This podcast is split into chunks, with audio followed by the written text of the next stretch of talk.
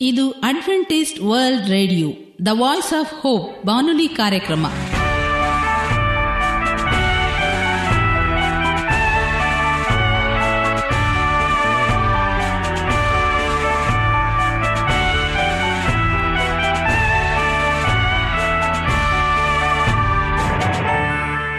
ನಮಸ್ಕಾರ ಪ್ರೀತಿಯ ಕೇಳುಗರೆ, ನಮ್ಮ ನಿಲಯದ ಕನ್ನಡ ಕಾರ್ಯಕ್ರಮಕ್ಕೆ ತಮ್ಮೆಲ್ಲರಿಗೂ ಆತ್ಮೀಯ ಸುಸ್ವಾಗತ.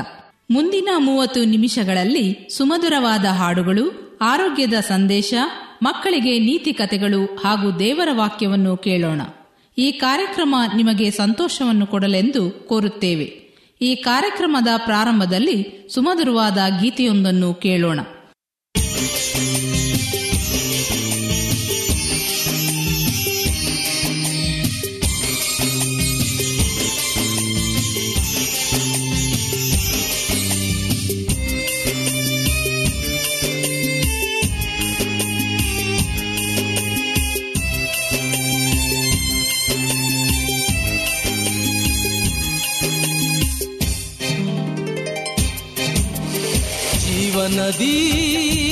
ಓ ಜೀವನದಿ.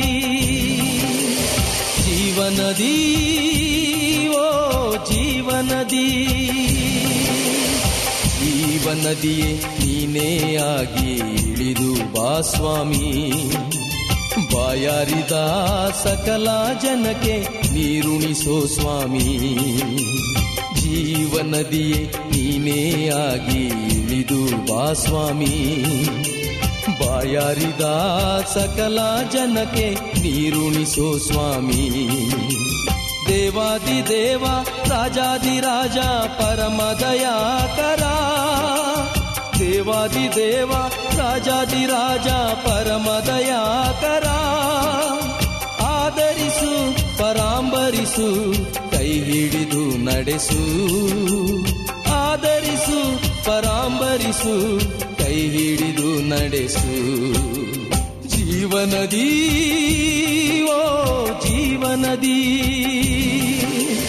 ಜೀವನದಿ ಓ ಜೀವನದಿ.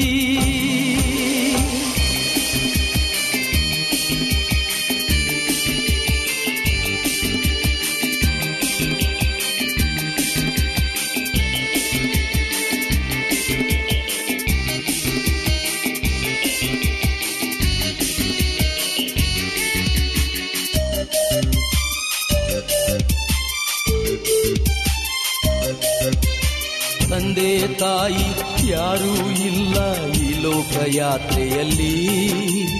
ಬರುಡಾಗಿ ಹೋಯಿತು ನನ್ನ ಜೀವನ ಶೂನ್ಯದ ದಿಕ್ಕಿನಲ್ಲಿ.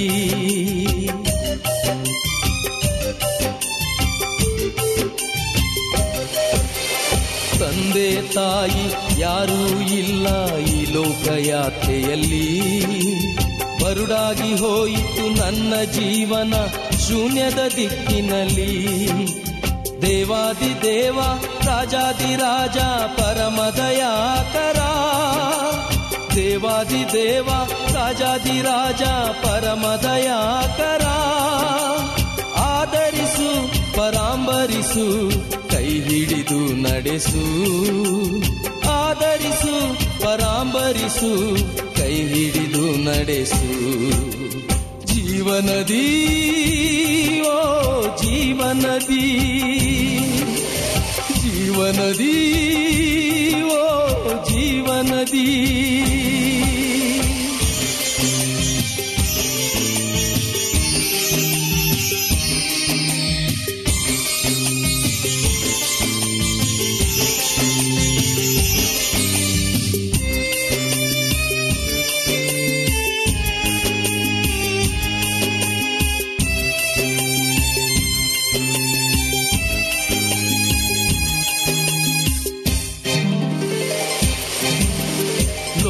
ಲೋಕದಲ್ಲಿ ಸಿಗಲಾರದಂತ ವರತೆಯು ನೀನಾಗಿದ್ದೀ ಜೀವವುಳ್ಳ ನೀರನ್ನು ನೀಡಿ ಜೀವವ ಉಳಿಸಿದಿ.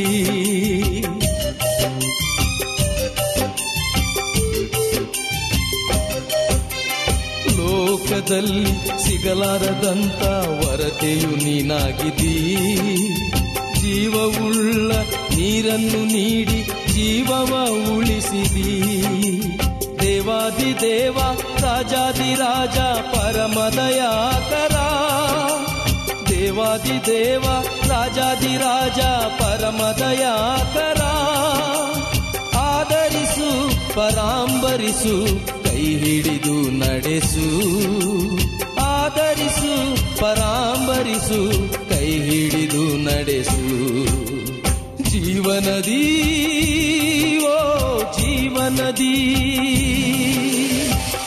ಜೀವನದಿ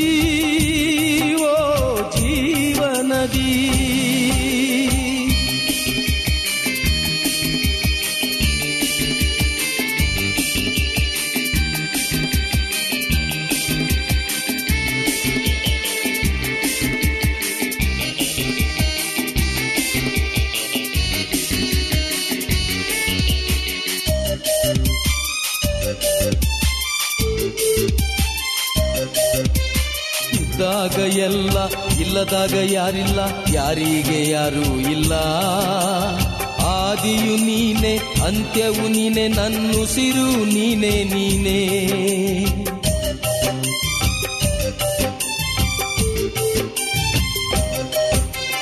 ಇದ್ದಾಗ ಎಲ್ಲ, ಇಲ್ಲದಾಗ ಯಾರಿಲ್ಲ, ಯಾರಿಗೆ ಯಾರೂ ಇಲ್ಲ. ಆದಿಯು ನೀನೆ, ಅಂತ್ಯವು ನೀನೆ ನನ್ನುಸಿರು ನೀನೆ ನೀನೆ. ದೇವಾದಿ ದೇವ, ರಾಜಾದಿ ರಾಜ ಪರಮದಯಾಕರ ದೇವಾದಿ ದೇವ, ರಾಜಾದಿ ರಾಜ ಪರಮದಯಾಕರ ಆದರಿಸು ಪರಾಂಬರಿಸು, ಕೈ ಹಿಡಿದು ನಡೆಸು. ಆದರಿಸು ಪರಾಂಬರಿಸು, ಕೈ ಹಿಡಿದು ನಡೆಸು. ಜೀವನದಿ ಓ ಜೀವನದಿ. ಜೀವನದಿ ಓ ಜೀವನದಿ. ಜೀವನದಿ ಜೀವನದಿ. ಜೀವನದಿ ಜೀವನದಿ. ದೇವರ ವಾಕ್ಯವನ್ನು ಕೇಳುವುದಕ್ಕಿಂತ ಮುಂಚಿತವಾಗಿ ಮಕ್ಕಳಿಗೆ ಒಂದು ನೀತಿ ಕಥೆಯನ್ನು ಕೇಳೋಣ. ಒಂದು ಹಳ್ಳಿಯಲ್ಲಿ ಒಬ್ಬ ರೈತನಿದ್ದನು. ಅವನು ತನ್ನ ಹೊಲದಲ್ಲಿ ತುಂಬಾ ಒಳ್ಳೆಯ ಗುಣಮಟ್ಟದ ಜೋಳವನ್ನು ಬೆಳೆಯುತ್ತಿದ್ದನು. ಆತನು ಬೆಳೆಯುತ್ತಿದ್ದ ಜೋಳ ಪ್ರತಿ ವರ್ಷ ರಾಜ್ಯ ಮಟ್ಟದಲ್ಲಿ ನಡೆಯುತ್ತಿದ್ದ ಜೋಳ ಮೇಳದಲ್ಲಿ ಬಹುಮಾನ ಗೆಲ್ಲುತ್ತಿತ್ತು. ಒಮ್ಮೆ ಸುದ್ದಿಗಾರನೊಬ್ಬ ಆ ರೈತನ ಸಂದರ್ಶನ ಮಾಡಿ ಅಚ್ಚರಿಯ ಸಂಗತಿಯೊಂದನ್ನು ತಿಳಿದುಕೊಂಡನು. ರೈತ ತಾನು ಬೆಳೆಯುತ್ತಿದ್ದ ಉತ್ತಮ ಗುಣಮಟ್ಟದ ಜೋಳದ ಕಾಳುಗಳನ್ನು ತನ್ನ ಅಕ್ಕಪಕ್ಕದ ರೈತರಿಗೂ ಹಂಚುತ್ತಿದ್ದನು. ನಿಮ್ಮ ಅಕ್ಕಪಕ್ಕದ ರೈತರು ಕೂಡ ಜೋಳ ಮೇಳದಲ್ಲಿ ಭಾಗವಹಿಸುವಾಗ ಅದೇಗೆ ನೀವು ನಿಮ್ಮ ಉತ್ತಮವಾದ ಕಾಳುಗಳನ್ನು ಅವರೊಂದಿಗೆ ಹಂಚಿಕೊಳ್ಳಲು ಸಾಧ್ಯ ಎಂದು ವರದಿಗಾರನು ಕೇಳಿದನು. ಅದಕ್ಕೆ ರೈತನು ಯಾಕಣ್ಣ ನಮಗೀ ವಿಷಯ ಗೊತ್ತಿಲ್ವಾ? ಹಣ್ಣಾಗಿ ಮಾಗುತ್ತಿರುವ ಜೋಳದ ಹೊಂಬಣ್ಣನ್ನು ಗಾಳಿ ಎತ್ತಿ ಒಯ್ದು ಹೊಲದಿಂದ ಹೊರಕ್ಕೆ ಹರಡುತ್ತದೆ. ನಮ್ಮ ಸುತ್ತಮುತ್ತಲಿನ ಹೊಲಗಳಲ್ಲಿ ಒಳ್ಳೆಯ ಗುಣಮಟ್ಟದ ಜೋಳ ಬೆಳೆಯದಿದ್ದರೆ ಒಂದು ತಳಿಯೊಂದಿಗೆ ಇನ್ನೊಂದು ತಳಿ ಕೂಡಿಕೊಂಡು ಜೋಳದ ಗುಣಮಟ್ಟ ಕುಸಿಯಬಹುದು. ನಾನು ಒಳ್ಳೆಯ ಬೆಳೆ ತೆಗೆಯಬೇಕಾದರೆ ನನ್ನ ನೆರೆಯವರು ಒಳ್ಳೆಯದನ್ನೇ ಬೆಳೆಯಬೇಕು. ಈ ರೈತ ಜೀವನದ ಸರಿಯಾದ ಒಳಾರ್ಥವನ್ನು ತಿಳಿಸಿಕೊಟ್ಟಿದ್ದ. ಈತನು ನೆರೆಯವರು ಒಳ್ಳೆಯ ಜೋಳ ಬೆಳೆಯದೆ ಈತ ಒಳ್ಳೆಯ ಜೋಳವನ್ನು ಬೆಳೆಯಲು ಸಾಧ್ಯವಿಲ್ಲ. ಇದು ಜೀವನದ ಮತ್ತೊಂದು ಆಯಾಮ, ಮತ್ತೊಂದು ಹರಿವು. ಯಾರು ನೆಮ್ಮದಿಯಾಗಿರಲು ಬಯಸುತ್ತಾರೋ ಅವರು ತಮ್ಮ ನೆರೆಹೊರೆಯವರು ನೆಮ್ಮದಿಯಾಗಿರಲು ನೆರವಾಗಬೇಕು. ಯಾರು ಒಳ್ಳೆಯ ರೀತಿ ಬದುಕಬೇಕೆಂದಿರುವರೋ ಅವರು ಇತರರೂ ಒಳ್ಳೆಯ ರೀತಿಯಲ್ಲಿ ಬದುಕಲು ಅನುವು ಮಾಡಿಕೊಡಬೇಕು. ಜೀವನದ ಮೌಲ್ಯವಿರುವುದು ಎಷ್ಟು ಕಾಲ ಜೀವಿಸಿದರು ಎನ್ನುವುದರಲ್ಲ ತಮ್ಮ ಜೀವಿತದಲ್ಲಿ ಎಷ್ಟು ಜನರ ಮೇಲೆ ಪರಿಣಾಮ ಬೀರಿದರು ಎನ್ನುವುದರಲ್ಲಿ. ಈ ಕಥೆಯಿಂದ ಕಲಿಯಬೇಕಾದ ಪಾಠ ಎಂದರೆ ಒಬ್ಬಂಟಿಯಾಗಿ ಗೆಲ್ಲುವುದು ಕಷ್ಟದ ಮಾತು. ಹಲವಾರು ಬಾರಿ ಗೆಲುವು ಒಗ್ಗಟ್ಟಿನ ಕೆಲಸದಲ್ಲಿ ಮತ್ತು ಎಲ್ಲರ ಪಾಲ್ಗೊಳ್ಳುವಿಕೆಯಲ್ಲಿ ಅಡಗಿರುತ್ತದೆ. ಆದ್ದರಿಂದ ನಿಮ್ಮಲ್ಲಿರುವ ಒಳ್ಳೆಯ ಆಚಾರಗಳನ್ನು, ಆಲೋಚನೆಗಳನ್ನು ಮತ್ತು ನಿಮ್ಮಲ್ಲಿರುವ ತಿಳುವಳಿಕೆಯನ್ನು ನಿಮ್ಮೊಡನೆ ಕೆಲಸ ಮಾಡುವವರಿಗೆ ಹಂಚಿಕೊಳ್ಳಿರಿ ಎಂಬುದು ವಂದನೆಗಳು. ಈಗ ಮತ್ತೊಂದು ವಿಶೇಷ ಗೀತೆಯೊಂದನ್ನು ಕೇಳೋಣ. ಈ ಹಾಡನ್ನು ಕೇಳಿದ ಮೇಲೆ ನಿಮ್ಮ ಮನಸ್ಸು ದೇವರ ವಾಕ್ಯವನ್ನು ಕೇಳಲು ಸಿದ್ಧವಾಗಿದೆ ಎಂದು ತಿಳಿದಿದ್ದೇವೆ.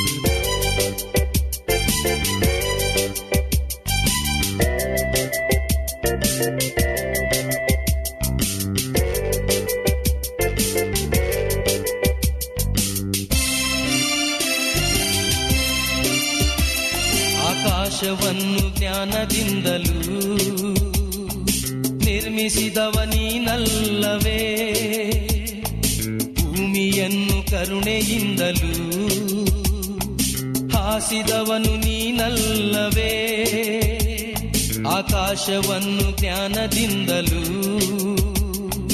ನಿರ್ಮಿಸಿದವ ನೀನಲ್ಲವೇ. ಭೂಮಿಯನ್ನು ಕರುಣೆಯಿಂದಲೂ ಹಾಸಿದವನು ನೀನಲ್ಲವೇ. ನಿನ್ನ ಕೃಪೆ ಅಮೋಘವಾದದು ನಿನ್ನ ಕೃಪೆ ಮೋಘವಾದದು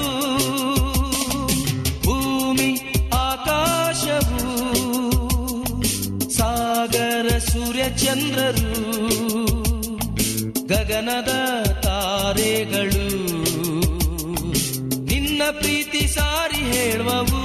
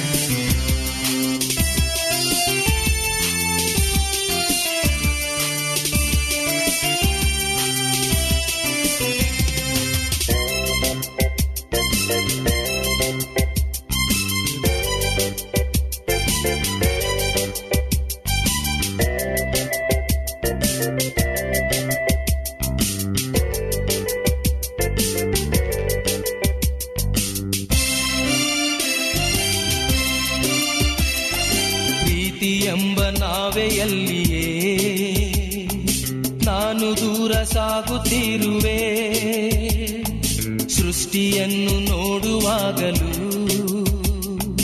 ಅನುಭವಿಸಿ ತಿಳಿಯುವಾಗಲೂ ಪ್ರೀತಿ ಎಂಬ ನಾವೆಯಲ್ಲಿಯೇ, ನಾನು ದೂರ ಸಾಗುತ್ತಿರುವೆ. ಸೃಷ್ಟಿಯನ್ನು ನೋಡುವಾಗಲೂ, ಅನುಭವಿಸಿ ತಿಳಿಯುವಾಗಲೂ, ನಿನ್ನ ಸ್ತುತಿಯ ನಾ ನಾ ಮಾಡುವೆ. ಭೂಮಿ, ಆಕಾಶವು, ಸಾಗರ, ಸೂರ್ಯ, ಚಂದ್ರರು, ಗಗನದ ತಾರೆಗಳು. ನಿನ್ನ ಪ್ರೀತಿ ಸಾರಿ ಹೇಳುವವು. ಭೂಮಿ, ಆಕಾಶವು, ಸಾಗರ, ಸೂರ್ಯ, ಚಂದ್ರರು ಗಗನದ ತಾರೆಗಳು. ನಿನ್ನ ಪ್ರೀತಿ ಸಾರಿ ಹೇಳುವವು.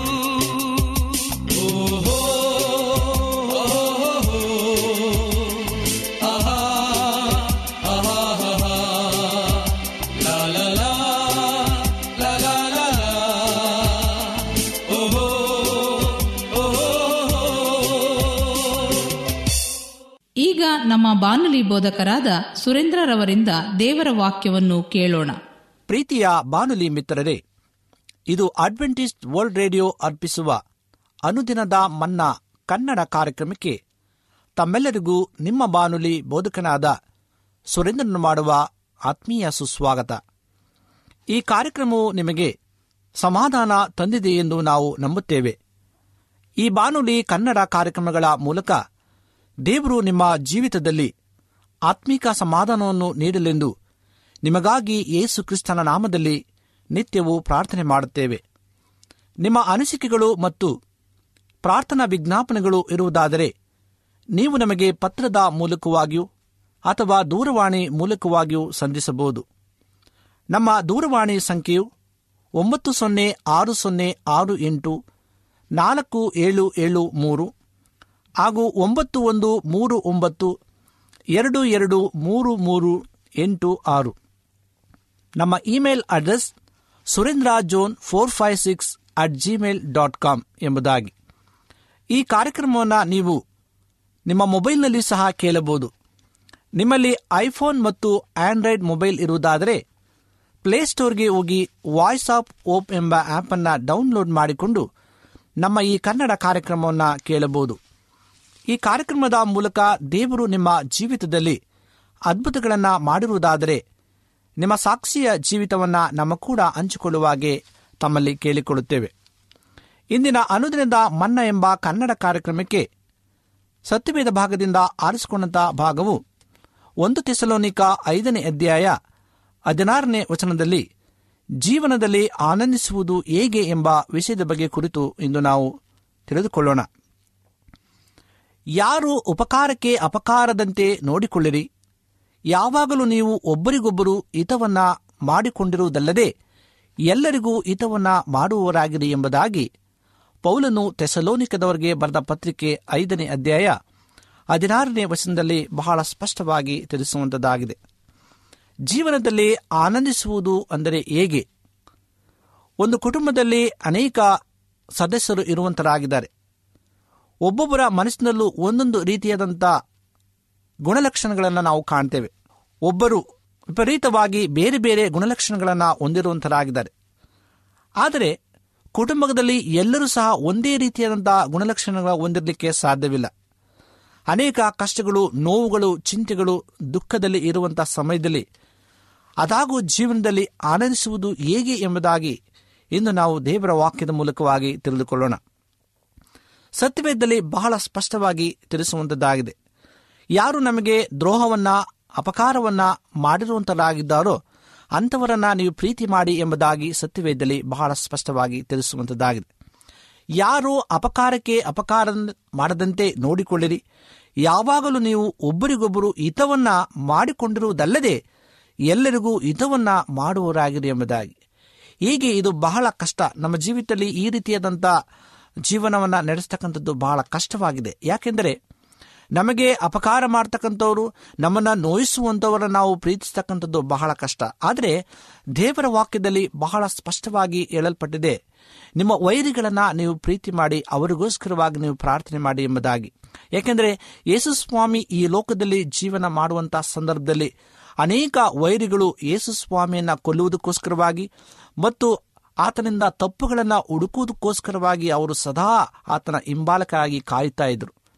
ಆದಾಗೂ ಸಹ ಯೇಸುಸ್ವಾಮಿ ಅಂದ ವೈರಿಗಳನ್ನು ಪ್ರೀತಿ ಮಾಡಿ ಈ ಲೋಕವನ್ನು ಜಯಿಸ್ತಕ್ಕಂಥ ಒಂದು ಸಂದರ್ಭದಲ್ಲಿ ನಮ್ಮನ್ನು ಸಹ ಆತನು ಆಹ್ವಾನಿಸುವಂತನಾಗಿದ್ದಾನೆ. ನಿಮ್ಮ ವೈರಿಗಳನ್ನು ಪ್ರೀತಿಸಿ ಜೀವನದಲ್ಲಿ ಆನಂದವನ್ನು ಪಡೆಯಿರಿ ಎಂಬುದಾಗಿ.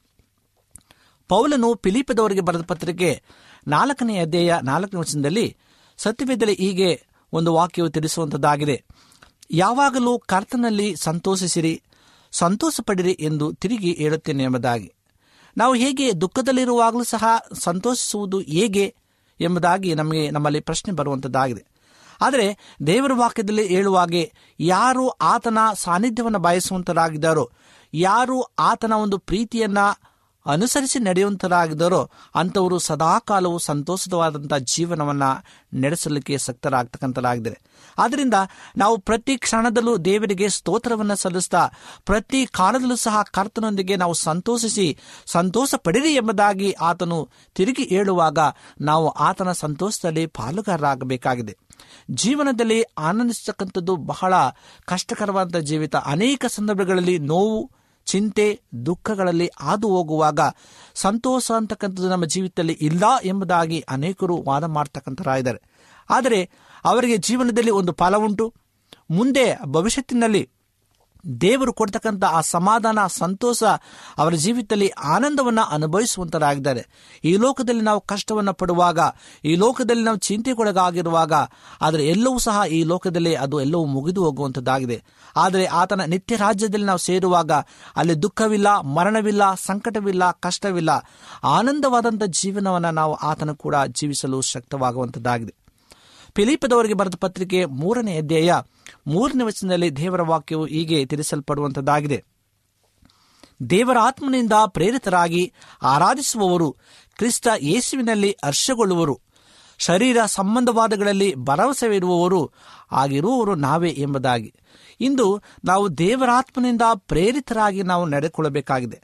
ಆತನನ್ನ ದೇವರ ಆತ್ಮನಿಂದ ತುಂಬಿಸಲ್ಪಟ್ಟವರಾಗಿ ಆರಾಧಿಸುವವರು ಕ್ರಿಸ್ತ ಯೇಸುವಿನಲ್ಲಿ ಹರ್ಷಗೊಳ್ಳುವವರು ಶರೀರ ಸಂಬಂಧವಾದವುಗಳಲ್ಲಿ ಭರವಸವಿಲ್ಲದವರು ಆಗಿರುವ ನಾವೇ ಎಂಬುದಾಗಿ ಇಂದು ನಾವು ಆತನಲ್ಲಿ ನಂಬಿಕೆ ಇಡಬೇಕಾಗಿದೆ, ಹರ್ಷಗೊಳ್ಳಬೇಕಾಗಿದೆ, ಆತನನ್ನು ಆರಾಧಿಸಬೇಕಾಗಿದೆ ದೇವರ ಆತ್ಮನಿಂದ ಆತ ನಮ್ಮನ್ನು ತುಂಬಿಸಲ್ಪಡಲಿಕ್ಕೆ ಸಕ್ತನಾಗಿದ್ದಾನೆ. ಆದ್ದರಿಂದ ಪ್ರಿಯ ಸಹೋದರ ಸಹೋದರಿಯರೇ, ಇಂದು ನಾವು ಜೀವನದಲ್ಲಿ ಆನಂದಿಸುವುದು ಹೇಗೆ ಎಂಬುದಾಗಿ ನೋಡುವಾಗ ದೇವರ ವಾಕ್ಯದಿಂದಲೇ ನಾವು ಆನಂದವನ್ನು ಅನುಭವಿಸುವಂತರಾಗಿದ್ದೇವೆ. ಯೋವೆಲನ ಪ್ರವಾದನೆ ಗ್ರಂಥ ಎರಡನೇ ಅಧ್ಯಾಯ ಇಪ್ಪತ್ತ ಒಂದನೇ ವಚನದಲ್ಲಿ ಹರ್ಷಿಸಿ ಉಲ್ಲಾಸಿಸು, ಯಹೋವನು ಮಹತ್ಕಾರಗಳನ್ನು ಮಾಡುವ ಎಂಬುದಾಗಿ.